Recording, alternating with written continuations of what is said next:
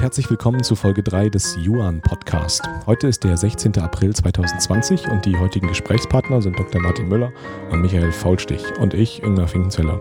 Martin Müller kennt ihr aus der äh, vorletzten Folge oder aus der ersten Folge und Michael Faulstich ist heute neu mit dabei. Michael ist auch Facharzt für Anästhesiologie und Notarzt und ist im Lehr- und Simulationszentrum der Klinik für Anästhesiologie, das seit mehr als 15 Jahren hier besteht, besonders involviert. Michael engagiert sich schon ganz lange und mit ganz viel Begeisterung für Aus- und Weiterbildung und ist mit seinen Qualifikationen und Erfahrungen ein besonders wertvoller Mitarbeiter in eben besagtem Lehr- und Simulationszentrum. Ich will mich mit Michael eigentlich schon ganz lange über dieses Göttinger Ausbildungszentrum unterhalten. Äh, und jetzt hat Michael im Rahmen dieser SARS-CoV-2-Pandemie Handreichungen und Kurskonzepte entwickelt und die auf Facebook und innerhalb der Klinik ähm, geteilt und verteilt. Und ähm, jetzt nimmt das immer weitere Kreise und äh, wird auch außerhalb von Göttingen nachgefragt, sodass Kollegen von meinem alten Arbeitgeber zum Beispiel das gerne, gerne haben äh, wollten. Äh, und äh, das macht mich stolz, mit solchen Leuten zusammenzuarbeiten. äh, und genau über diese Kurskonzepte und Handreichungen möchten wir jetzt mit ihm so ein bisschen sprechen. Da hat er zum Beispiel einen ähm, Team- und Airway-Trainings-Kurs äh, auf die Beine gestellt. Und äh, die erste Frage, die wir uns überlegt hatten, ähm, war, warum zur Hölle wir Anästhesisten, die eigentlich Team und Airway schon oft trainiert und geübt haben, warum wir da eigentlich nochmal hingehen sollen. Ich war, hatte leider noch nicht die Gelegenheit, äh, da mitzumachen. Äh, ähm, was würde mich denn da erwarten, wenn äh, ich an diesem Kurs da mitmache? Ja, Ingmar, jetzt erstmal vielen Dank für die warmen Worte. Jetzt musste er teilweise selber schmunzeln bei der Einleitung. Ähm, ja, steigen wir einfach gleich da ein. Na, es ist schon so, dass die Anforderungen dieser Patienten jetzt einige Besonderheiten in dem Ablauf äh, bedingen und ähm, ich denke, dass es gerade für Anästhesisten, die ja diese Situation häufig eher subkortikal durchführen, wichtig ist, da ähm, auf die Besonderheiten nochmal hingewiesen zu werden, ähm, weil sie sonst einfach das tun, was sie immer tun. Und ähm, das ist was, das kann man halt in, in so einem Training ähm, einfach sehr gut äh, erstens verdeutlichen, dass es so ist und dann auch einfach einüben. Was passt denn von dem, was wir ansonsten immer so tun, jetzt nicht zum Management von den Patienten? Bisher hat das immer gut geklappt, wie ich meine Patienten intubiert habe, ja. glaube ich. Daran habe ich keinen Zweifel. ähm, aber allein die Tatsache, dass man jetzt ähm, durch den, äh, die persönliche Schutzausrüstung in gewisser Hinsicht eingeschränkt ist. Das ändert einiges. Äh, das können wir leider nur schlecht simulieren, weil wir natürlich keine Schutzausrüstung für die Trainings äh, verbrauchen wollen letzten Endes. Ähm, aber auch das kann man ja in diesen Trainings wenigstens unterstreichen, dass es so ist äh, und auch anmahnen, dass das schon die erste Teaminteraktion ist, dass man gegenseitig aufpasst, dass auch diese Schutzausrüstungen vollständig angelegt sind und ähm, einfach der Tatsache gewahr ist, dass das Sichtfeld unter Umständen eingeschränkt ist, dass mit den empfohlenen zwei Paar Handschuhen das manuelle Handling unter Umständen schwieriger sein kann. Und je nachdem, wie lange man jetzt in, in dieser persönlichen Schutzausrüstung schon drin steckt, das auch einfach ähm, kräftezehrend ist äh, letzten Endes. Ähm, es geht dann weiter äh, mit der Tatsache, dass man ähm, jetzt diese Patienten in besonderen Räumlichkeiten versorgt, die eben nicht die gewohnten sind. Und ihr alle äh, wisst, dass es oft so ist, dass eure Pflege, äh, wenn ihr irgendwie sagt, ich brauche jetzt einen lila Frova-Katheter, dann greifen die hinter sich und haben den sofort in der Hand. Aber auch für die ist es jetzt ja neu räumlich. Das heißt, wenn da Dinge fehlen oder nicht am Platz sind, dann sind die Latenzen einfach länger, bis man entsprechendes Werkzeug zum Beispiel zur Hand hat. Das impliziert einfach, dass man vorher sehr genau überprüft, was habe ich wo schon vorhanden ähm, und äh, gleichzeitig aber auch überlegen muss, dass man jetzt halt nicht Berge von Material äh, in diese direkte äh, Infektionsbereich einbringt. Vor allen Dingen bedeutet es auch, dass man äh, eben jemanden hat, der als Springer fungiert, der für solche Fälle dann parat steht, um, um unter Umständen Fehlendes zu organisieren. Wollen wir versuchen, für die Zuhörer so ein bisschen das ähm, in, in so, so, einen Ablauf zu bringen, ähm, wie so dein Mindset ist, wenn du einen Atemweg vorbereitest oder was das, was am Ende das Lernziel von den Kursen ist. Also ja, ähm, äh, genau, kann man versuchen. Also wir haben versucht, die Inhalte so zu gliedern, dass es eben anfängt mit ähm, dem Vorbereitungsteil, äh, dann eben die, die eigentliche Durchführung und dann am Ende letzten Endes äh, auch Überlegungen, die man anstellen muss, um diesen Prozess dann äh, stringent zu Ende zu, zu führen. Ja. Ähm, du willst wahrscheinlich auf äh, die besonderen Dreiteilungen da hinaus oder auch gar nicht. Das war Ziel der Frage. Nein. Gar nicht so. Okay. Also ich wollte, also ja, am Ende, am Ende möchte ich darauf hinaus, dass wir äh, einmal besprechen, wie so ein Ablauf von oder was für Aspekte wichtig sind im Atemwegsmanagement. Ähm, äh, du hast jetzt diese drei großen Kategorien schon angesprochen. Äh, das ist eins der Sachen, die ich in, oder einer der, der, der Themen, die ich in deinem, in deinem Vortrag und was ich von den Folien hier kenne, so total cool finde. Ähm, die, diese drei Gliederungen. Ähm, ja, die ist, ähm, da muss man gleich mal sagen, Micha hat ein großes Fable dafür. Dinge ähm, bunt zu machen. Ja. ja, ja, vor allen Dingen Akronyme zu benutzen. Und diesmal sind es die drei Ps. ja, genau. Ähm, drei leider, ja, es ist doch viel. Viele Ps, ja. Viele Ps. Aber das ist, ist tatsächlich so, das sind, äh, also ist der Versuch, die äh, ja jetzt da aus allen Ecken ähm, plötzlich hochkommenden Empfehlungen äh, zu, zu sortieren. Das ist so ein bisschen das Problem eigentlich, dass aus allen Ecken kommen Empfehlungen, ja, von ganzen Fachgesellschaften kommen irgendwelche Paper ähm, und dann liest man die sich durch und denkt, ja klar, ist total easy. Ich befolge einfach hier dieses Kochrezept, äh, Atemweg bei Covid. Was soll da schon schiefgehen? Ich habe schon intubiert, ich habe schon mal Schutzausrüstung angehabt. Äh, machen wir einfach so wie immer und dann wird das schon passen. Und dann macht man das zum ersten Mal und dann kriegt man irgendwie das erste Mal den Patienten im, im Schockraum äh, rein, dann merkt man, oh Mist, ähm, so einfach wie man, wie das da beschrieben ist, mhm. ähm, ist es zwar am Ende, aber wir haben einen Haufen Details übersehen. Ja, ja. genau. Und das ist das, was ich auch meinte mit diesem subkortikalen Ablauf von Atemwegssicherung. Ähm, der schon irgendwie funktionieren wird. Aber ja. wenn man sich halt an all diese Details äh, versucht zu halten, dann muss man an ganz ungewohnten Stellen stoppen und, und umdenken. Ähm, das, das macht es tatsächlich äh, schwierig.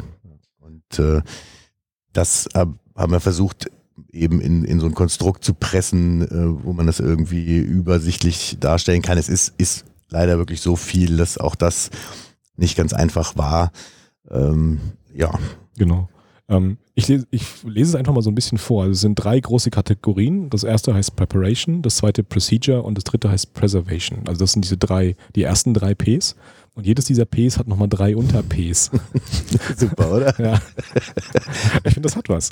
Ähm, ähm, wenn wir vorne bei der Preparation anfangen, ähm, also mit der Vorbereitung, äh, was gehört bei der Vorbereitung zum Atemwegsmanagement äh, dazu? Was machen wir anders oder wo legen wir besonderen Wert drauf jetzt bei der Versorgung von den Patienten? Ja, also den einen Punkt, auch wenn es jetzt in der Reihenfolge da ein bisschen anders ist, spielt aber keine große Rolle. Die, die persönliche Schutzausrüstung haben wir ja schon äh, diskutiert mit, mit allen Konsequenzen ähm, und auch die räumliche äh, Trennung, die einfach notwendig ist für, für diese Patienten.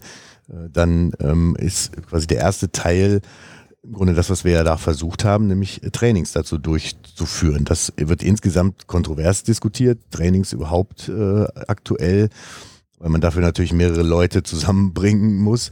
Äh, aber die äh, mal Menschen, die es jetzt hinter sich gebracht haben oder die vor uns quasi in, in diese Welle geraten sind, die sind sich da, glaube ich, einig, dass ähm, Training, solange das irgendwie möglich ist, äh, was ist, was man dringend empfehlen sollte. Also um sich jetzt vorzubereiten auf diese speziellen Patienten. Ähm genau, also ich finde, da muss man auch mal klar zu sagen, ähm, wir können, ähm, es wird in, in unserer Abteilung und auch in diesem Haus, wird man niemanden finden, den man anrufen kann und sagen kann, du kennst dich doch aus mit der Intubation von Covid-19-Patienten, komm mal runter und mach mal sondern ähm, weil das halt so neu ist, weil das anders ist, ähm, ist aus meiner Sicht die Simulation da extrem wichtig. Und ähm, jetzt muss man wieder sozusagen natürlich wieder Vor- und Nachteile gegenüberstellen, dass man natürlich in dem Training, wobei ihr habt es ja sehr beschränkt, die Teilnehmer, und ihr habt auch dafür gesorgt, dass da viel Platz ist zwischen den Leuten. Ähm, aber wir, wir haben kaum eine andere Möglichkeit, um, um, um die Patientensicherheit und natürlich letztlich auch die Personalsicherheit äh, so hoch zu hängen, ähm, wir können eben nicht den Erfahrenen, der das schon ganz oft gemacht hat, uns holen, sondern wir müssen es auch, der Unerfahrene, der wird irgendwann das zum ersten Mal machen müssen und zwar gar nicht so unwahrscheinlich in den nächsten Wochen. Und, ähm, und äh, bei uns gibt es, wie gesagt, bloß vielleicht eine Handvoll Leute, die im Moment überhaupt mal so einen Patienten intubiert haben. Und da äh, finde ich es extrem wichtig, dass wir eben die, die Möglichkeiten der Simulation nutzen bei den Patienten. Deswegen überwiegt für mich da relativ klar der Vorteil von, von der Simulation. Unbedingt. Und es, genau wie du sagst, wir haben natürlich da auch versucht, das so gut wie möglich äh, zu machen, mit Abstand, in, entsprechend sehr kleine Gruppen äh, da nur zu trainieren. Und ja, ich kann das nur unterstreichen. Also das ist, ist mehr als sinnvoll. Das ist auch das, was man, was man überall hört. Und das schon auch erstaunlich, dass das aus diesen ähm, Bereichen so empfohlen wird, das äh, zu trainieren. Bin auch froh darüber. Da sind halt noch mehr solche Aspekte, die wir eigentlich ähm, in unseren Alltag dauerhaft äh, implementieren sollten. Also zum Beispiel Verwendung von, von Checklisten und Merkhilfen für, für solche Fälle. Das äh, gehört eigentlich auch noch an ganz andere Stelle. Aber da kommt es jetzt halt auf und ähm, ja, das kann ich, kann ich nur befürworten, das so zu tun, dass man sich da halt entsprechend vorbereitet. Das, das ist so ein, so, ein, so ein Thema, was sich über die ganze Versorgung von Covid-19 irgendwie zieht, dass wir jetzt gerade Dinge lernen, ähm, wie wir Patienten optimal behandeln, äh, mit optimaler Technik, optimalem Equipment, äh, optimal aufgestellten Teams. Ähm, und ich mich die ganze Zeit frage, warum haben wir das nicht vorher ganz genauso gemacht? Ja, ja ganz genau. Äh, und jetzt, ähm, klar, gab es das Leon Simulationszentrum vorher auch schon, aber äh, da hat man eben die jungen Leute, die, die jungen Assistenten irgendwie zum, zum Atemwegstraining oder zum Teamtraining geschickt. Und jetzt ja, weil man, man, man, hat die dahin geschickt, weil man dachte, klar, die müssen das irgendwie lernen, genau. ähm, weil es wichtig für die Patienten ist. Und jetzt machen das alle weil es wichtig für uns selber ist. Ja, da könnte man natürlich jetzt schnell zynisch werden, also sobald es einem an den eigenen Kragen geht, fällt offensichtlich auf, dass Training äh, wichtig ist, aber das äh, tut nicht zur Sache. Es ist wirklich ja. eine große, große Chance, äh, jetzt, ähm, dass man eine Situation hat, wo alle sich eingestehen müssen, dass, dass man nochmal Dinge anders machen muss und da nochmal anders rangehen äh, muss und deswegen auch offen sind für solche Strukturen, die sonst eher äh, bei uns wenig verbreitet sind, sondern eigentlich auch eher sind ein Zeichen von ähm, na, häufig ähm, Schwäche oder ähm, eben, ich will jetzt nicht Inkompetenz sagen, aber das Verwenden einer Checkliste ist schon was, da muss man breite Schultern haben hier äh, bei uns das ähm, auch so zu machen und nicht dafür belächelt zu werden. Und das ist jetzt eine Möglichkeit zu zeigen, dass das äh, eigentlich das Gegenteil ist. Also es ein sehr professionelles Verhalten ist, ja. ähm, sich an solchen Strukturen lang zu, zu hangeln. Und ähm, also es ist ja leider auch nicht so, dass äh, die, die Atemwegssicherung für alle nicht mal in einer Abteilung das, das gleiche ist. Also ich habe schon so viele Ilius-Einleitungen jetzt gemacht, wo vorher gesagt wurde, machen wir Ilius-Einleitung, ja, machen wir. Und dann war es aber doch nicht das Gleiche allein für die Beteiligten vor Ort. Mhm. Und das ist halt wichtig, wenn zeitkritische Dinge abgehandelt werden müssen, dass alle auch das gleiche Verständnis davon haben, was da jetzt passieren soll. So ein geteiltes mentales Modell. Ganz oder? genau. So, wo, man da, wo das, man da eigentlich hin will. Das kann man jetzt da vielleicht implementieren und, und ich glaube, es wird jedem schnell klar werden, dass das nicht nur dahin gehört, sondern eigentlich ja. auch noch an ganz andere Stellen. Ähm, zusätzlich zum, ich sage jetzt mal das übliche Atemix-Equipment, zurück zur Checkliste. Ähm, ja, genau, wir waren erst gerade beim zweiten P vom ersten P. Genau. Oder? Wir hatten zwei P. Lass mich mal ganz kurz zusammenfassen. War, äh, erste P und darunter die zwei Ps, die wir jetzt hatten, waren äh, persönliche Schutzausrüstung ja, genau. und äh, Practice wahrscheinlich üben, ne? Oder? Oder war das Provide. Provide, Provide okay. also im Provide ist es deswegen, weil das Von halt, bereitstellt. Genau, ne? Also, also logistisch vorgehalten werden soll. Ah, okay. So eine Checkliste ist ja auch was, klar kann die sich jeder selber ausdenken und zum Teil ist es ja leider auch so, dass jetzt überall jeder hat eine andere äh, Checkliste, aber eigentlich müssen wir ja wenigstens für uns eine gültige in irgendeiner mhm. Form ähm, zur Verfügung stellen. Das ist wieder das Stichwort. Konsens äh, ah. darüber herrscht, dass das das ist, was wir machen wollen. Dass wieder das mentale Modell für alle Beteiligten wieder das gleiche ist, ja. ja. Das ist auch, zum Teil ist es natürlich notwendig, das individualisiert zu haben, weil eben auch die, die ähm, Umgebungsvariablen in den Kliniken unter Umständen anders sind. Da braucht schon jeder seine eigene, aber wir brauchen halt eine, die in allen Köpfen dann die, die gleiche ist. Deswegen ähm, das halt zur Verfügung stellen da. Manches ja. ist auch so ein bisschen in der Übersetzung verloren gegangen. Ähm, an dem Equipment, ähm, ist dir was besonders wichtig? Wollen wir was besonders hervorheben, ähm, was, wovon wir von unseren üblichen Intubationsstandards da abweichen? Ähm, ja, also meinst jetzt quasi, um die Prozedur schon durchzuführen, klar, da dominiert die Videolaryngoskopie. Genau, also Videolaryngoskop, also dass wir immer ein Videolaryngoskop da primär ähm, einsetzen. Genau, das ist, ist die Maßgabe und da war auch so ein bisschen der, die Grundidee für, für diesen Workshop überhaupt, weil Videolaryngoskopie ist halt, was das kann man im weiteren Sinne so betiteln ähm, und wenn man es aber äh, als den eigentliche Videolaryngoskopie ist für mich die, die Plan B-Methode, also die Verwendung von hyperangulierten Spateln. Und ich glaube, das ist auch diese, diese Kenntnis darüber ist nicht mal komplett durch ähm, die Anästhesie gedrungen, dass da wichtige Unterschiede sind. Und wir haben das natürlich jetzt auch erstmal für, für nicht anästhesiologische Kollegen gemacht. Da ist es vielleicht nochmal von besonderer Bedeutung. Aber die ersten Rückmeldungen jetzt auch von unseren eigenen Kollegen waren, dass es gibt da schon noch das ein oder andere äh, neu zu lernen, wenn man über Videolaryngoskopie spricht. Und es ist halt einfach deutlich mehr als der Macintosh-ähnliche Spatel. Ja. Was empfehlen wir denn äh, zur Intubation von Patienten für, für einen Spatel zu benutzen? Oder äh, definitiv ein Macintosh-ähnlichen Macintosh Spatel. Genau. Ja.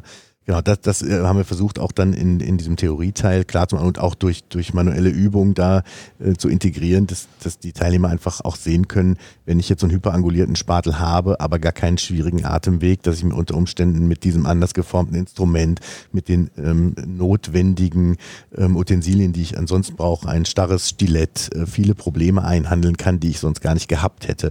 Und das ist halt einfach gefährlich, denn wenn alle ähm, dazu erschienenen Anweisungen jetzt äh, betiteln, verwendet Videolaryngoskope ähm, und wir haben tatsächlich Abteilungen gehabt, die haben ein Videolaryngoskop und die hatten dafür nur hyperangulierte Spatel.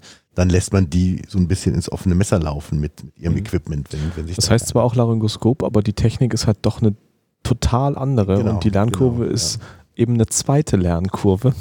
Ja. so ist es. Ja, aber damals, ich erinnere mich sozusagen, die, die erste Mal hast du ja vor zwei Wochen war der Kurs zum ersten Mal, ne? der, der erste Durchgang. Mhm.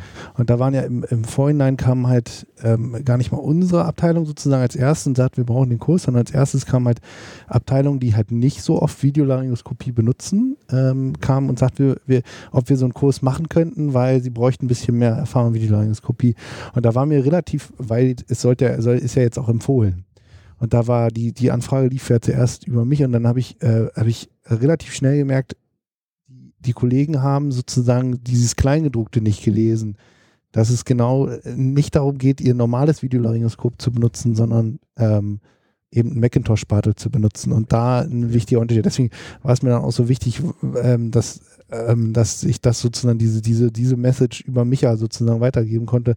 Äh, erfreulicherweise genau das hat er nämlich dann, ohne dass ich es ihm sagen musste, explizit so auch tatsächlich gemacht. Und ähm, ist ja anscheinend das auch sozusagen, was, was, was du auch nochmal, Micha, ähm, äh, mitbekommen hast, dass das für die Teilnehmer auch ein Unterschied war, ähm, eben mal mit dem Macintosh-Spatel ja. zu benutzen. Gut, also die, diese Problematik war mir schon vorher bekannt, äh, in auch vielen Diskussionen mit ähm, sehr erfahrenen Anästhesisten, dass da einfach ähm, wenig Konsens darüber herrscht, was bedeutet Videolaryngoskopie überhaupt. Mhm. Die benutzen das so als Buzzword.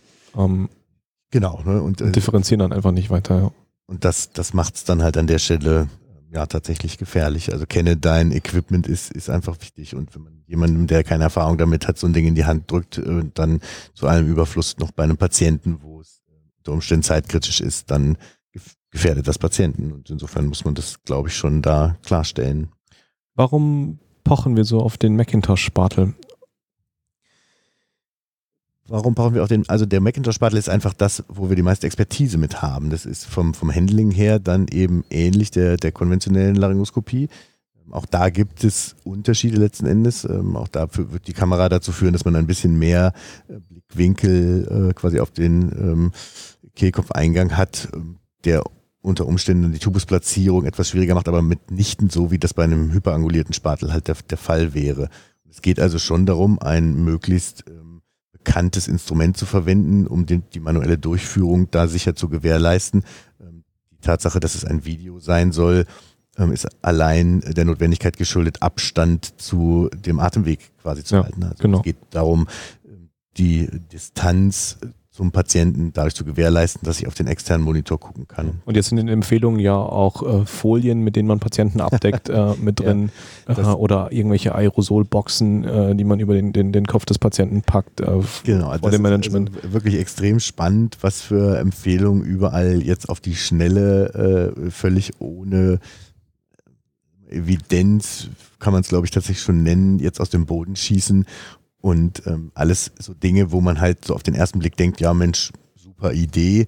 Ähm, allerdings bei der Folie und schon auch so, wie sie in den entsprechend ja, verbreiteten Videos dann gezeigt wurde, nämlich einfach Plan über den Patienten gelegt, ähm, habe ich schon dann auch im ersten Moment gedacht, dass das ist ja was, was mich durchaus in, in meinem Handling beeinflussen wird und dann eben unter Umständen auch wieder gefährlich ist. Und da muss man halt einfach dann gucken, dass dieses Pendel äh, weg vom Patientenschutz hin zum Mitarbeiterschutz nicht zu weit ausschlägt und man dann unter Umständen Patienten gefährdet, weil es einfach die Durchführung äh, beeinträchtigt. Und ja. auch da haben wir das versucht, mit in diese Workshops dann zu integrieren, dass, dass wir uns selber ein Bild davon machen, wie das funktioniert. Also wir haben versucht dazu, dann Meinungen äh, von den Teilnehmern zu kriegen. Wie ist das jetzt mit dieser Folienintubation? Wir haben uns tatsächlich auch äh, der Nils Kunz hat die Verbindung zu den wissenschaftlichen Werkstätten hergestellt, so eine Aerosolbox als Prototyp ähm, machen lassen und ähm, haben jetzt einfach dann auch das genutzt, um erste Erfahrungen damit zu sammeln. Ähm, tatsächlich auch inklusive dem Stoppen von Zeiten, um einfach zu gucken, kann man das in irgendeiner Form objektivieren. Das wissen wir jetzt noch nicht. Ähm, aber was die Folie angeht, haben wir schon auch viele negative Rückmeldungen gekriegt. Also gerade Erfahrenere fühlen sich dadurch durch eingeschränkt. Also bei den Kollegen ähm, aus den anderen Abteilungen war es eher so, die haben gesagt, ja, das kann man, kann man machen. Aber jemand, der halt da so einen äh, offensichtlich gewohnten manuellen Ablauf hat, der findet das ähm, behindernd. Aber tatsächlich ist ähm, also eine der Fragen, die ich im Vorhinein schon, schon hatte, ist nämlich, äh, ich habe jetzt keine der beiden Varianten, weil beim ersten Mal habe ich nicht dran gedacht sozusagen. Und jetzt äh, lese ich aber sozusagen oder sehe beide Varianten, sowohl die Folie als auch den Kasten.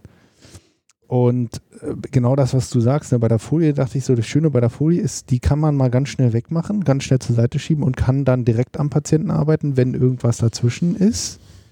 Ähm, allerdings bei der Folie habe ich, hab ich ein Problem damit, dass ich sehe, da ist halt, die liegt halt immer oben drauf, da ist halt wenig Spielraum, da störe ich mein Videolaryngoskop auch. Und ähm, zum Teil, also ich, eine, eine komplett Klarsichtfolie zu bekommen, ist, glaube ich, nicht möglich. Man hat immer so eine Milchglasfolie. Ja. Heißt, ich kann nicht unmittelbar darauf gucken. Das ist halt der Vorteil von dem Kasten.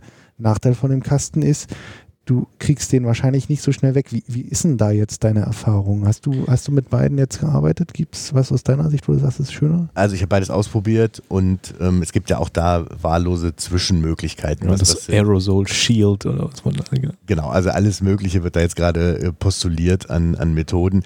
Das, was wir ja leider nicht wirklich ähm, rausfinden können, ist, wie hoch ist der Schutzaspekt von sowas. Das wäre natürlich das, was der Idealfall wäre, ne? das direkt gegeneinander zu stellen, aber das, das können wir leider nicht, sondern wir können nur das Handling darunter bewerten. Und ähm, bei der Box ist es schon so, dass quasi das Handling der Hände direkt nicht beeinträchtigt ist, aber du steckst halt mit den Unterarmen an dir genau der einen Stelle und kannst von da nicht nicht weg. Und ähm, letzten Endes glaube ich, dass mit ein bisschen Übung beides praktikable Verfahren sind. Ähm, allerdings nur solange Plan A gelingt. Also ich denke spätestens, wenn das nicht hinhaut mit, äh, dem, mit der ersten Laryngoskopie, sondern man irgendwie weiteres Material braucht, dann wird genau das passieren, was du sagst, dann äh, muss das weg. Ja, und dann weiß ich nicht, ob eine Folie, unter der sich erstmal alle Aerosole gesammelt haben. Wenn man die dann einmal durch den Raum wegschüttelt, wirft, ja. dann ist, glaube ich, der äh, Effekt dahin. Die Aerosolbox ist, ist, so wie sie publiziert ist, hinten offen. Das heißt also, da ist die Möglichkeit, dass jemand von der Seite da weiteres Material reingibt. Also im Moment würde ich schon so sagen, das ist was, das kann man so verwenden. Mhm. Ähm, ist aber natürlich nicht nur die Frage nach medizinischen Problemen, sondern bei der Diskussion mit den Technikern kam dann auch schnell raus, ja, wir können euch das aus Plexiglas bauen, das könnt ihr dann dreimal desinfizieren, dann ist es milchig, ähm, wir können ein anderes Material nehmen, ja, das muss man aber stimmt, schrauben, ja, dann hast du da irgendwie wieder Schraubansätze, die du nicht sauber kriegst hinterher. Das Ding muss irgendwo stehen, mhm. ohne dass jetzt, wenn man es anrammelt, das kaputt geht, das ist schon relativ fragil auch so werden daraus resultieren halt andere Probleme. Ich würde sagen, kommt, kommt, man überhaupt an ZVK, um Medikamente zu spritzen? Oder da musst du wahrscheinlich auch nochmal inzwischen, du musst nochmal in weiterer Entfernung der Wegehahn dazwischen bauen und so weiter, weil der ist ja mit darunter. Also sind ja so Sachen, die ich auch noch gar nicht bedacht habe. Ja. Genau, also solche Sachen müsste man dann unter Umständen vorher dann ausleiten, mhm. äh, damit man rankommt. Und ähm, ein bisschen ist es schon, gerade wenn es irgendwie hektischer wird, so dass man zwar den eigentlichen, nennen wir jetzt mal Airway Operator, also der, der die Laryngoskopie durchführt, damit ganz gut schützen, aber Assistenzpersonal, was dann von der anderen Seite Dinge anreicht und das in Hektik, da äh, geht dann eher dieser Aerosolstrom auch hin. Also da gibt's noch viel einfach auszuprobieren, glaube ich, und wir müssen ja aber jetzt das dann mal schnell ausprobieren. ja, und, und du hast es selber gesagt, du musst es üben. Also egal, was man verändert, ja, musst es üben, weil das sind genau diese kleinen, ja. ja. Genau, man muss es halt einmal entscheiden und dann muss man es in der Form trainieren. Ja. Das wollte ich einmal zum, zum Material, dass wir über Videolaryngskopie kurz gesprochen haben und über diese. Die wir könnten noch länger über Videolaryngskopie sprechen. Ja, hier, hier poppen ganz viele Themen auf, die die eigene, eigene Sendung nochmal äh, erfordern. Checklisten ist schon in der näheren Planung. Checkliste ist ein, ein großes Thema. Wenn du da nochmal noch ja. mitmachst, äh, da haben wir den, den, den Max Euler, der sich damit auch gut auskennt. Ja, habe ich gehört, ja, sehr gut. den Checker Max. Ähm, genau, da machen wir auch nochmal was. Der, das ist schon in der, in der näheren Planung. Okay. Ähm, gespannt. Genau, ähm, jetzt haben wir die zwei Ps des ersten Ps, äh, Protection und ja, der, ja. Der, ähm, die äh, Provision von Material. Ja. Und der dritte Punkt ist das Presume, ähm, also das, das Antizipieren äh, genau. von Problemen. Wenn ich dich vielleicht einfach vorgreife und zusammenfasse, dass man einfach nicht immer rausrennen muss, um neue Technik zu holen, sondern dass man einfach alles da hat, was man braucht für äh, Plan A, B, C, äh, wie auch immer. Ja. Äh, und dazu ist es halt wichtig, dass du vorher klärst, was brauche ich und das im Team besprichst ähm, und deinen Atemweg irgendwie ordentlich evaluiert hast. Und auch da habt ihr in, in, in euren Workshops ähm, Handreichungen und, äh, und Scores äh, mit drin, die, die, da, die da helfen sollen. Genau, also da äh, ist, glaube ich, schon ein, ein wichtiger Punkt, die Evaluation von Atemwegen, um eben da auch wieder nicht ins offene Messer zu laufen. Wahrscheinlich wird es schon Gelegenheit geben, diese Patienten zu sehen in, in vielen Fällen, äh, wo jetzt nicht direkt Atemwegsmanagement, äh, Intubation notwendig ist, sondern wo man sich im Vorfeld einmal äh, versuchen kann, dezidierte Eindruck davon zu machen, ähm, könnte das schwierig werden. Und eben halte es eigentlich für einen guten und richtigen Weg, diese Patienten pauschal zu evaluieren auf die Möglichkeit einer schwierigen Intubation und das irgendwo möglichst offensichtlich zu dokumentieren. Also wenn quasi da sehr schnelle Verschlechterungen entsteht, dass man diese Informationen sofort zur Verfügung hat und dann eben auch entsprechend Teams äh, zusammenstellen kann. Oder den Plan B anpassen zum Beispiel. Wir gehörten zum Team dazu. Wen willst du denn in deinem, an deinem Patienten ja. oder in der Nähe deines Patienten haben? Also ist das, was mir besonders gut gefallen hat, ist die australische Version. Die haben das ähm, explizit mit in, in, ihrer Veröffentlichung dazu ähm, äh, die äh, Society for Safe Airway, die da das auch in Piktogrammen mit drin hat, die, die haben da, das haben wir auch übernommen, ähm, eine rote Zone, also quasi direkt um den Patienten haben dann noch eine gelbe Zone, wo eben Springer sich aufhalten können, weiteres Material schon mal bereitgestellt wird, damit es eben nicht irgendwo ist, sondern wenigstens schon mal in räumlicher Nähe. Und ähm, die haben dann drei Leute, die direkt in der roten Zone sind. Und das ist, ist glaube ich, auch das, was ich so präferieren würde. Ähm, also man äh, braucht dann, um das Vokabular da zu verwenden, den, den Airway Operator, also den Intubateur, äh, wenn man so will, dann äh, den Airway Assist, der quasi Hand drei und vier dann direkt am Patienten darstellt und, und ein Teamleader. Darüber können wir jetzt trefflich diskutieren, wie wir das haben wollen.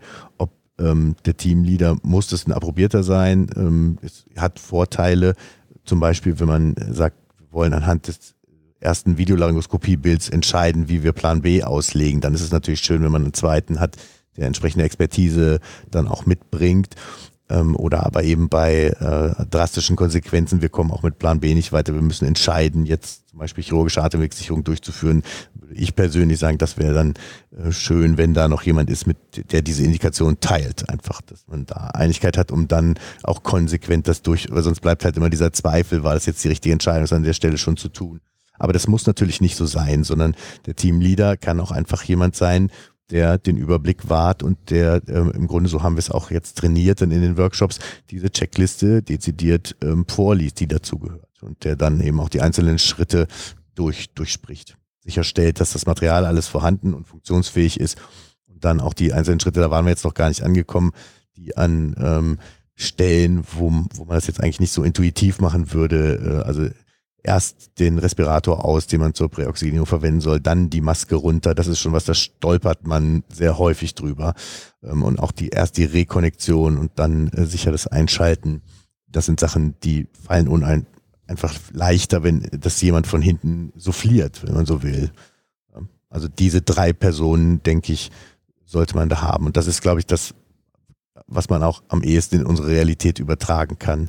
Ob man zwei Approbierte da jetzt dann in zum Beispiel unseren Saal 1 kriegt, wahrscheinlich eher nicht, aber dass da ein Springer mit wenigstens vorhanden ist, der äh, aus so einem Randbereich das mit äh, lenken kann, das Ganze, das, das sollte schon funktionieren. Das ist übrigens einer der wieder der positiven Aspekte gerade an dieser Covid-Vorbereitung ist mir auch noch nie durch den Kopf gegangen, aber sagen wir mal, wir haben eine Einleitung bei den Patienten mit multiresistenten Keim bisher, ne?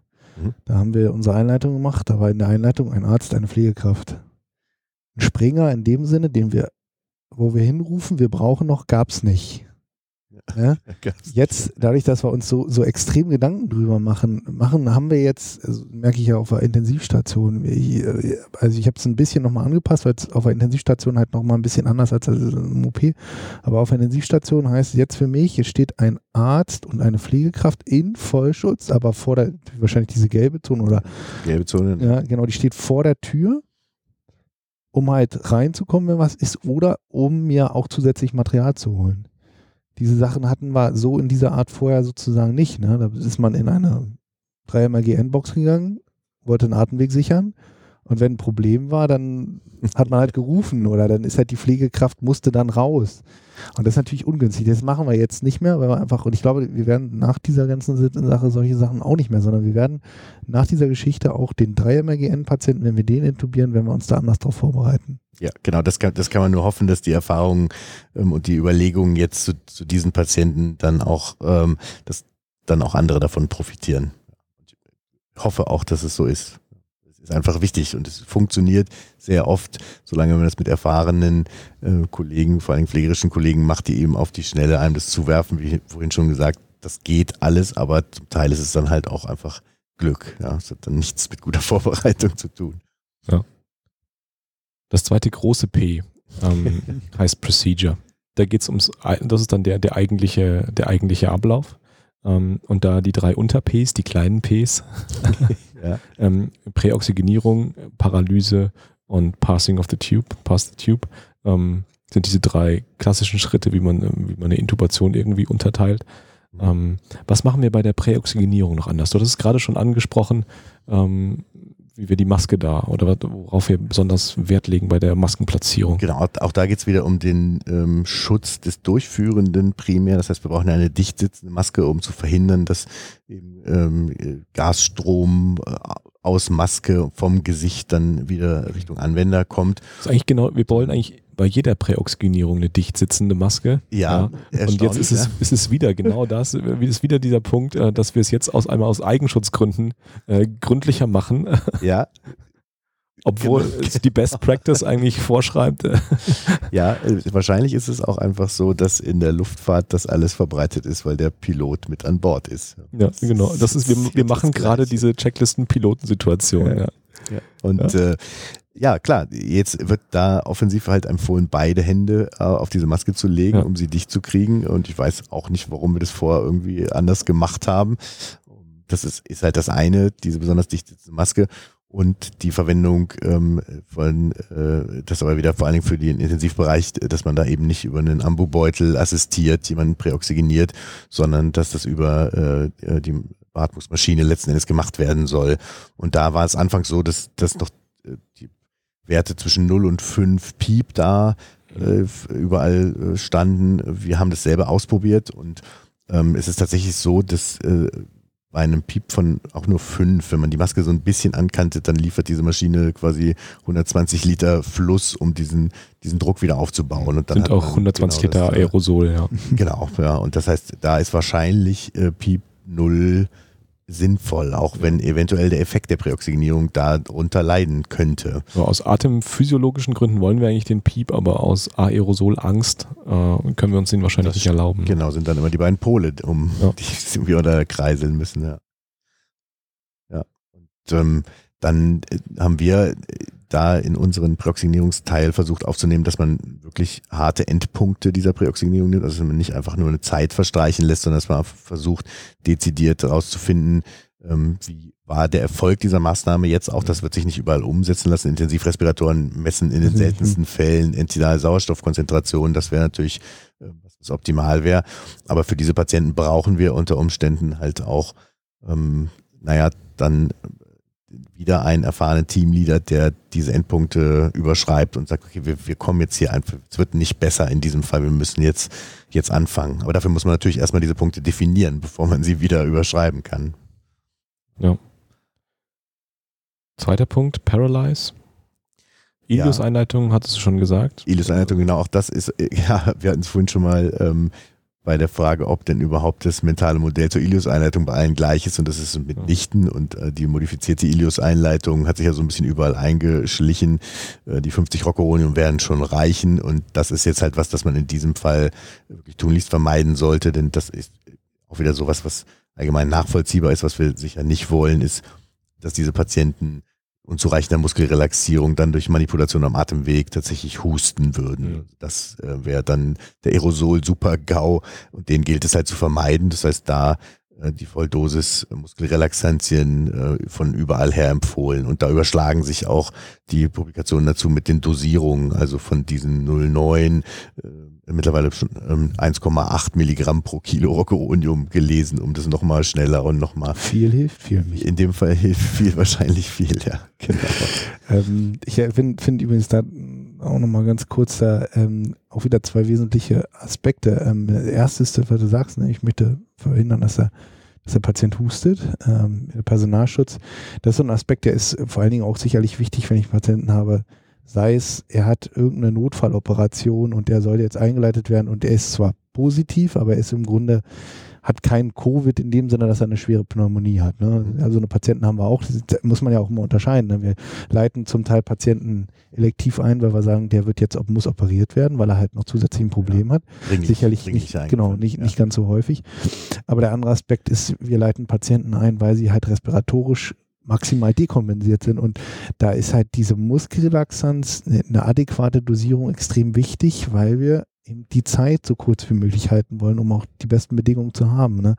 Und man darf auch gestern wieder sehr Erfahrungen gemacht, man darf nie unterschätzen, die sind, wir wissen, die sind schlecht. Aber ich glaube, erst in dem Moment, wenn die wenn die komplett einmal derekrutieren, wissen wir, wie schlecht die wirklich sind. Und das merkt man dann in dem Moment. Und dann, und je länger die Phase dann ist, wo die dann auch wirklich, wo, wo eben noch kein Tugus drin ist und die nicht beatmet werden, ähm, je länger dauert es dann auch, da glaube ich, hinterher, bis wir die wieder rekrutiert haben. Und auf jeden Fall haben die dann auch eine längere hypoxische Phase. Also umso wichtiger ist, dass man da wirklich sagt, jetzt, jetzt gehen wir ran und machen hoch, hochdosiert einfach auch, oder die adäquate Dosierung Muskelrelaxanz. Ja, also ganz wichtige Unterscheidung, dass man natürlich ähm, da sehen muss, sind das Patienten, die wir jetzt intubieren müssen aufgrund der Erkrankung selbst oder sind es äh, operative Patienten, die halt einen dringlichen Eingriff benötigen, aber wo die Covid-Klinik selbst vielleicht gar nicht so ausgeprägt ist. Und äh, dann werden wir auch da äh, wieder die gleichen Diskussionen führen. Wenn es ist jetzt ein Notfalleingriff, der dauert 45 Minuten. Wenn ich jetzt meinem Patienten ähm, aber 1,8 Milligramm pro Kilo Rocuronium gebe, dann ist er in 45 Minuten sicherlich nicht zu extubieren. Und was tun wir dann? Ähm, also wir können die Grunde ja auch nicht äh, nur aufgrund dieser Empfehlung dann ähm, alle nachbeatmen, sondern müssen wir einfach ein Konstrukt. Oder antagonisieren, ja. Antagonisieren. Das ökonomischen Folgen davon sparen wir uns jetzt an dieser Stelle. Das sind alles Punkte, die wir eigentlich in dem ersten großen P mit der Preparation äh, abgefrühstückt haben, wie lange wir oder das, das, das machen, nur um das ähm, voranzubringen. Ähm, das dritte kleine P des zweiten großen Ps. also Procedure, pass the tube. Ja, ähm, genau. Da kommt dann jetzt im Grunde noch die, die Videolangoskopie wieder ins Spiel. Also ja. das ist, äh, aber das, was wir ja vorhin schon erörtert haben, Videolangoskopie ja. ist eben nicht gleich Videolangoskopie. Ja. Und ich glaube, ist auch klar, die Distanz zum Atemweg ist das, was da die, äh, das Entscheidende macht. Und ähm, für alle, die eben da nicht dezidierteres Wissen mitbringen, die Verwendung von Macintosh-ähnlichen Sparten. Ja, ähm, genau. Und Videolangoskopie ist Plan A. Das, ja, ist in dem Fall definitiv Plan A. Ähm, das dritte große P heißt Preservation in deiner Folie. äh, also das Aufrechterhalten äh, des Patienten unter allen, mit, mit allen Mitteln. Äh. Ja, und äh, genau, also der, der letzte Punkt ist natürlich auch der, der am, am schwierigsten und wo auch die wenigsten dezidierten Informationen tatsächlich zu finden sind. Also Plan A ist von allen offensichtlich jetzt ziemlich leicht ähm, von der Hand gegangen, aber wenn man dann über Plan B und C redet, dann muss man auch gestehen, dass unsere S3-Leitlinie dazu schwierig zu interpretieren ist mit vielen hätte, könnte, Alternativen, die da mit drin stehen. Und so ist es jetzt hier äh, leider auch. Äh, letzten Endes ist es ja so, es geht ja nicht darum, den Patienten mit einem Plastikschlauch in der Trachea zu versorgen, sondern wir brauchen am Ende resultierend einen Gasaustausch. Und wenn das nicht mit dem Plastikschlauch funktioniert, brauchen wir dann auch entsprechend konsequente äh, Weiterführung äh, von, von Oxygenierung und Ventilation. Und da gibt es schon einige, die, die empfehlen, dass man dann Zwischenbeatmung, notwendige Zwischenbeatmung über einen supraglottischen Atemweg durchführt, eben nicht Beutelmaske mit entsprechender Undichtigkeit, sondern eine Etage tiefer geht, um Aerosolbildung dazu verhindern. Das impliziert, dass neben einem solchen Patienten, gerade wenn wir von denen reden, die eben äh, mutmaßlich äh, binnen äh, kürzester Zeit desaturieren, dass die Larynxmaske dann offen daneben liegt, weil sonst gewinne ich damit nichts. Dann, wenn die auch nur irgendwie einen Meter zur Seite liegt und zuerst jemand aufmachen muss, äh, dann dauert das zu lange. Mhm. Also Plan B muss richtig griffbereit sein. Ja, genau. Startklar. Muss, muss startklar sein, genau. Und auch da, der, Australier wieder, die haben eine Beschreibung von dem, was sie da als äh, Covid Airway Kit bezeichnen, also das, was sie tatsächlich mit in die rote Zone nehmen würden. Und da gehört dann die, die Konotomie auch, auch mit dazu. Das, das ist dann Plan C. Ja. Ja. Klar. Genau. Ein bisschen mehr Chance gibt man den Patienten schon noch, ja. Aber im Grunde müsste man es bis dahin ja denken. Klar. Also es ist ja dem Operator nicht geholfen, wenn man einen äh, wunderschönen blumigen Plan A entwirft ähm, und sobald es schwieriger wird, alles äh, die Folien wegwirft und ähm, alles macht wie immer. Ja, ich werde in, dem, in den Shownotes nochmal den Vortex Approach ähm, äh, verlinken. Ja. Äh, Im Prinzip geht es genau darum, also dass man sich nicht aufhält äh, und keine, keine Fixierungsfehler macht und an einem, an einer Technik irgendwie hängen bleibt, sondern stringent äh, seine Pläne nacheinander ja. abarbeitet und dann ist die Konditomie eben die, die, die am Ende die Konsequenz ähm, der Planung am Anfang und dann muss man das auch durchziehen zur Sicherheit oder zur Rettung des Patienten. Unbedingt. Ähm, Plan A hatten wir gesagt, Videolaryngoskopie. Ähm, Plan B, Macintosh, Macintosh genau. genau. Und jetzt, jetzt fangen wir an, das wieder ein bisschen zu relativieren, weil Plan B eben noch nicht ganz der, der, der supraglottische ist, sondern die Stärke von der, von der Macintosh-ähnlichen Videolaryngoskopie ist die Möglichkeit, schnell auf einen hyperangulierten Spatel wechseln zu können. Mhm. Ähm, was für uns ja auch im OP eigentlich so eine Rescue-Strategie ist, wenn wir Schwierigkeiten haben, äh, einen Atemweg endotracheal zu sichern. Also das ist, glaube ich, hier Plan B.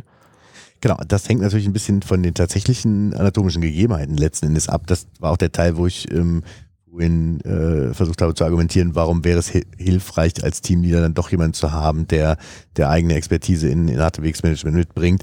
Wenn zwei Leute quasi in, in der ersten Laryngoskopie auf dem Bildschirm schon sehen können, was ist da unten eigentlich, dann können zwei Leute auch beurteilen, hilft uns jetzt der hyperangulierte Spatel.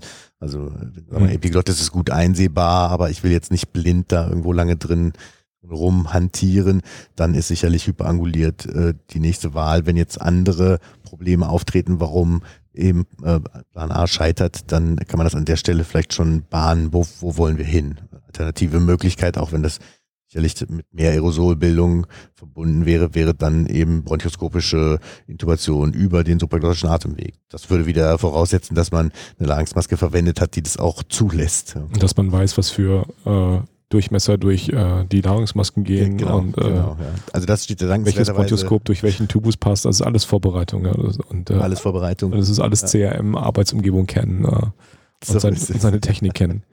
Ähm, ich will auf diesen CRM-Aspekt noch ein bisschen, ein bisschen tiefer eingehen, weil eigentlich haben wir, glaube ich, also wir Anästhesisten äh, nicht so Probleme mit den Hard Skills, ähm, sondern wir finden jetzt die Herausforderungen in der Teamkommunikation, eben in der Vorbereitung äh, äh, und im Management.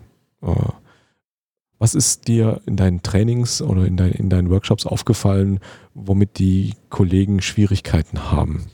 Also Von einem Teamaspekt her, weil ich glaube, das ist oder, oder so ein Mindset-Aspekt. Ja, also gerade wenn es um Atemwegssicherung geht, ist, ist das was, was sehr häufig ja völlig ohne Kommunikation mittlerweile abgeht. Es ist einfach eine ein Prozedur, die so häufig durchgeführt wird, dass ähm, das ohne weitere äh, verbale Unterstützung in der Regel funktioniert, solange eben da keine Abweichungen von der Norm stattfinden. Und ähm, das kann man schon auch beobachten, dass, dass gerade die anästhesiologischen Kollegen aus dem OP für die war das neu, einfach jetzt miteinander zu sprechen, auch äh, während überhaupt zu kommunizieren. Also gar nicht jetzt spezielle Kommunikationsformen, sondern überhaupt sich äh, gegenseitig äh, mitzuteilen, was jetzt der nächste Schritt ist, wer was, was tun soll. Und ähm, ja, ich, ich denke, die, diese Form von Kommunikation, wenn man es jetzt einfach mal zum Beispiel auf diese Closed Loops bezieht, ich, ich finde, das kann man genauso trainieren, wie in welcher Hand man ein Laryngoskop halten ähm, soll. Man, ich zumindest kam mir am Anfang dabei auch komisch vor, man kommt sich mal so ein bisschen vor wie ein Schauspieler, wenn man das so dezidiert macht, aber das vergeht ganz schnell und dann ähm, finde ich, kommt dabei äh, eine Kommunikationsform raus, die, die sehr professionell ist einfach. Na klar. Und entsprechend die wichtigen ähm, Eckpunkte einfach noch, auch nochmal verbalisiert und im Team bestätigen lässt, um dieses mentale Modell für alle auch an der gleichen Stelle äh, zu halten letzten Endes. Ich glaube, das mit den Closed Loops ist besonders wichtig, wenn man irgendwie unter FFP-Masken äh, arbeitet und äh, sich sowieso nur noch schwer versteht, ähm, dass man gerade da Genau. äh, Medikationsfehler und, und Ne? Unter den FFP-Masken wäre der Vorteil, das freundliche Grinsen und Nicken, wenn man was nicht verstanden hat, würde keinem auffallen. Aber klar, wenn das auch noch behindert ist, äh, Sensorik in jeglicher Form, dann Ja. macht es noch umso mehr Sinn, Ja. zu, du hattest dich vorhin beschwert, dass man im Schock-OP die Leute auf einmal nicht mehr erkennt. Ja, ja. Also das äh, tatsächlich sozusagen die, äh, wir immer so- wir wissen, wir sollten die Leute ansprechen und so weiter, ne? Und äh, sind wir trotz dessen, dass wir in einem großen Haus sind, kennen wir die meisten Leute. Wir wissen auch im Schockraum, wir machen leider den Fehler, dass wir uns vorher noch nicht vorstellen, wie es so wie es eigentlich äh, sein sollte, ne? Aber wir kennen uns halt und dann geht man in den Schockraum und dann ist äh, den Kollegen halt einfach aufgefallen, als wir jetzt angefangen haben, auch da mit, mit äh, voller Schutzausrüstung zu arbeiten, dass das dann, gerade wenn es sehr hektisch wird, dass man dieses übliche, ich gucke den an, weiß, das ist der Micha zum Beispiel. Micha, mach mal, äh, kannst du bitte? Den gucken wir an, der guckt uns nicht an und wir wissen nicht, wie wir den ansprechen sollen. Ich weiß auch gar nicht, welcher ist jetzt meine Pflegekraft. Du weißt auch nicht, zu welcher Abteilung gehört jetzt Nee, einmal, überhaupt ja, nicht. Weil einmal die Kittelfarben oder die Äh, Kasachfarben verschwimmen, ja, unter den gelben Genau. Schutz. Und das sind halt so, so, so Sachen, die, das ist halt, na, da, da hat man äh, diese Empfehlung vom BDA, wo halt ganz viel drin steht, aber diese Sachen sind halt so Sachen, die fallen einem erst auf, wenn man dann, da mal so, so, so ein Simulationstraining macht. Ne? Also da stehen halt die Hard Skills drin, da steht auch drin, dass man sich vorbereiten sollte. Aber diese kleinen Sachen, die dann zum Beispiel dazu führen, dass wir sagen, wenn wir irgendwo reingehen in den Schockraum, am besten ist vorne nochmal so Namensaufkleber, die leer sind, wo man mit dem Edding den Namen rausschreiben kann und den bappen wir uns jetzt vorne ran. Ja, und das sind, sind so einfache Kleinigkeiten, aber die sind Ja. halt ganz essentiell. Klar, eine Einleitung we- we- weiß ich meistens, mit wem ich arbeite, aber wenn es halt hektisch wird und so weiter, dann muss man halt da irgendwie ein Konzept haben. Größere Teams werden dann sicherlich zum, zum Problem werden. Genau, ich glaube, der Daniel hat es auch schon angeregt, diese Aufkleber irgendwo vorne Ja. hinzulegen, dass man das äh, mit einem Edding machen kann. Ja. Ist sicherlich äh, sinnvoll. Das ist auch so eine, aus einer pflegerischen Perspektive, wenn man sich auf, ähm, ins Patientenbett mal begibt und dann in einem Covid-Bereich liegt und den ganzen Tag von äh, gelben Männchen mit Schutzbrille und FFP-Maske behandelt wird, die haben auch keine Ahnung, wer sie da eigentlich behandelt. Ja, und das Lächeln sieht man da eben auch nicht. Wenn da Ja. jemand freundlich ankommt, das sieht Und man den, nicht. und den, den, ja, den Körperkontakt unter zwei Lagen Handschuhen ist auch was anderes. Ja. ähm, da gibt es über den, in sozialen Medien mittlerweile coole, coole Fotos von Leuten, die ihre äh, ungeschützten Gesichter in DIN A4 aufdrucken, ausdrucken und sich auf die Kittel äh, kleben. Also in, in dem Vortrag so ein, ein Bild ist mit drin äh, ähm, Ja. und das ist erstaunlich, was ich in einer Gruppe habe ich mal gefragt, wie, wie findet ihr das und das wird erstmal belächelt. Das Also finde ich es ist, super äh, cool. Also, Genau, erstmal erst, erstmal befremdlich wirkt, warum klebt er sich jetzt sein Foto auf die Ja. Brust, aber was, was, wenn man ein zweites Mal drüber nachdenkt, einfach super sinnvoll ist. das bringt halt Menschlichkeit rein und äh, auch wieder die Wiedererkennbarkeit, dass man äh, Leute ja, Ja. beim zweiten Mal wieder zuordnen kann. Ja, aber ob wir jetzt deswegen eine Fotobox quasi in den Schockraumeingang stellen müssen, weiß Ja, ich nicht. Aerosolbox, Fotobox. Fotobox, genau. Ja, aber die Idee ist prinzipiell super. Ja. die, Um- die Umsetzung dann schwierig in Bereichen, wo man halt wirklich den ganzen Tag da dann ähm, Ja. Vollschutz ist, ist sicher. ähm, Das löst aber das Problem in den Ad-Hoc-Teams im Schockraum. Ja, äh, Im Schock-OP hat man das ja versucht früher zu lösen, indem man äh, die Röntgenschürzen mit äh, Traumalieder oder hat. sowas beschriftet hat. Das äh, verliert in dem Moment äh, die Wirkung, wenn man da einen Schutzkittel Ja. drüber zieht. Genau so ist es. Also Kommunikation ist also wie immer irgendwie der Schlüssel zum Erfolg. Ähm, und ansonsten üben, üben, üben ist auch noch ein äh, auch noch so ein Faktor. Ja, was brauchen wir noch? Hast du noch eine Botschaft? Oh, das ist jetzt eine schwierige Frage. Jetzt habe ich schon so viele Ps aufgestellt. Oh ja. Ich muss noch ein neues miterfinden. Wer von den ganzen Ps äh, bist verwirrt ist, das würde ich äh, mit Michaels Erlaubnis äh, alles hier verlinken. Sehr gerne. Äh, ich finde das nämlich richtig cool. Also äh, Merkhilfen äh, und Checklisten ist genau mein Ding. Sehr und- gut. Ich würde das genauso unterschreiben.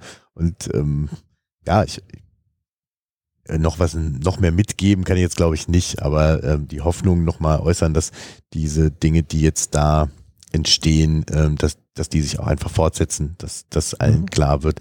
Das macht nicht nur unter Pandemiebedingungen, sondern das macht, macht immer Sinn. Was muss man denn machen, um bei dir in so einem Kurs mitmachen zu können? Wie kriegt, wie kriegt man dich, wie kommt man denn dahin?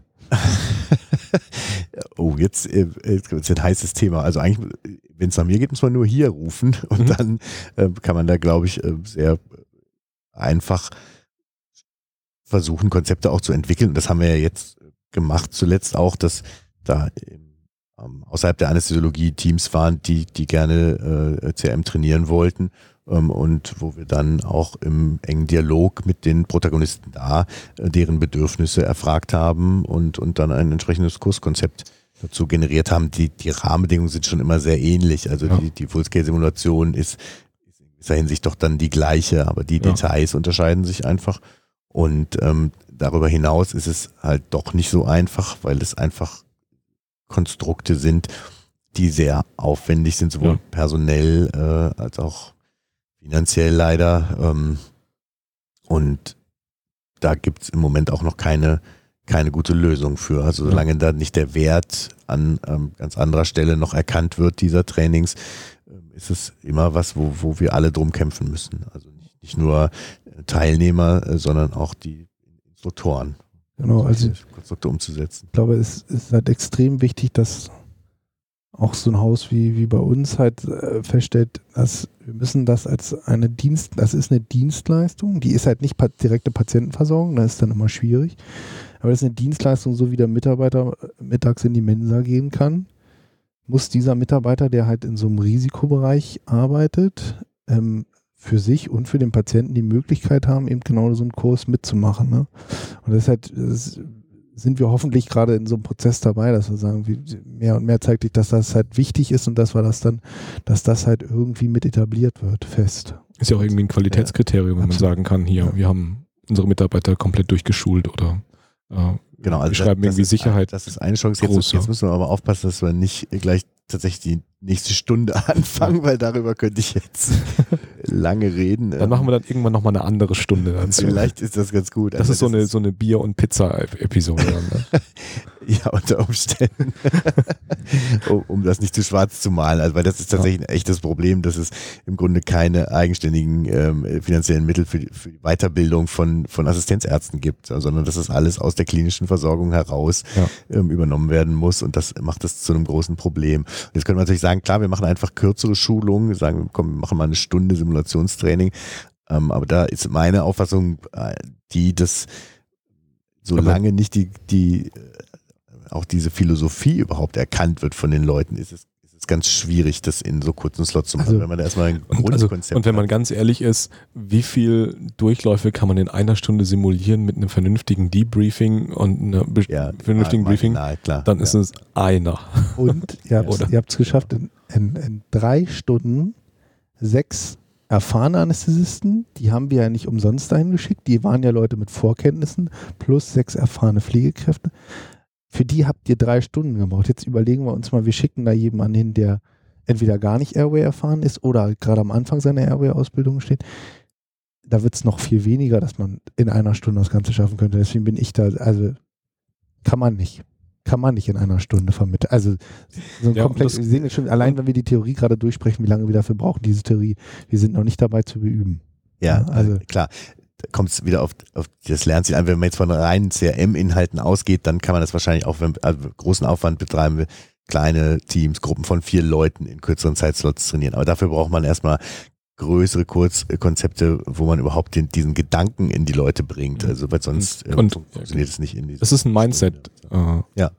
Genau. Problem. Also dass, dass man von ganz oben irgendwie erkennen muss, welchen Stellenwert äh, also mal sehr, ja, äh, das hat. Und es muss halt klar sein, dass gute Ausbildung seinen Preis hat oder ihren Preis hat. Und das kostet halt Mitarbeiter, die Instruktoren sind und äh, das kostet auf der anderen Seite Leute, die man aus ihren ursprünglichen Positionen irgendwie abzieht äh, und die muss man dann mit wieder neuen Leuten covern, dass der Betrieb läuft. Das heißt, es ist so ein, so, ein, so ein dreistufiges Modell und jede Ebene kostet am Ende einen kaufmännischen Vorstand Geld. okay, ich glaube, aber, das sollten wir jetzt wirklich auf Pizza und Bier vertagen. Ja, aber. was ich gerne, okay, dann, dann drehen wir jetzt hier den, äh, das nochmal um. Was ich noch unbedingt betonen möchte, ist, dass das ein interprofessionelles Training ist. Ja, wir haben jetzt ganz viel, äh, wir sind halt jetzt hier drei Anästhesisten, ähm, aber diese ganzen Trainings sind interprofessionell geplant und die werden auch interprofessionell durchgeführt. Das heißt, das ist immer mit einem Pflegeanteil und das macht auch in meinen Augen nur Sinn, das mit der Pflege zusammen zu trainieren. Wenn da drei Anästhesie-Oberärzte äh, zusammenstehen und das machen, ja, dann, macht, dann macht, macht das erstens keinen Sinn und zweitens entstehen dann ganz andere Probleme. Und, und ich, ja, ich auch kann, die besprechen wir ich dann. Kann euch sagen, ich, ich, kann euch sagen, wie, wie aufgeregt die Pflegekräfte waren, als sie sozusagen diese Einladung bekommen haben, aber auch wie, wie, wie erfreut sie waren. Weil es natürlich auch eine enorme Anerkennung ist für den Stand, dass man sagt, dass man jetzt, jetzt nehmen wir wieder mal die dazu. Und ich habe auch, äh, ähm, ich will auch unbedingt das als, als Auftakt nutzen und, und es waren viele Anfragen, ganz viele Pflegekräfte wollen unbedingt das mitmachen weil sie eben wissen, sie sind da, sie, sie sind ja auch die, die letztlich eben ihre sechs Stunden mit in der Einheit sind und mit diesem Patienten arbeiten und das auch immer wieder machen. Ne? Deswegen ganz wichtig, die Pflege da. Also Interprofessionalität sowieso irgendwie so, so ein Thema, äh, was ich total unterrepräsentiert noch in der ganzen Medizin-Community äh, finde. Ja, das ist immer da noch so denke ich, dass die Anästhesie da schon relativ weit vorne ist. Das glaube ich also auch, ja. Die, die Diskrepanz zwischen Approbierten und Nicht-Approbierten in unserem Arbeitsumfeld ist ja. schon kleiner als in, in anderen, aber auch da ist es nach wie vor viel ja. zu tun, äh, vor allen Dingen in die Köpfe der Approbierten zu kriegen, dass es viele Dinge deutlich besser funktionieren würden, wenn man das als, als Team tatsächlich durchführen würde. Ja, ja, klar. Aber der Workshop, den ihr hier jetzt anbietet, das ist äh, interprofessionell designt, ähm, mit in, einem interprofessionellen Instruktorenteam auch das, genau. Ich hätte den Stefan Röde gerne hier gehabt. Ähm, der ist war jetzt leider verhindert. Ähm, der da sicherlich auch noch viele schlaue ja. Sachen, aber auch das würde nochmal eine Stunde füllen, glaube ich.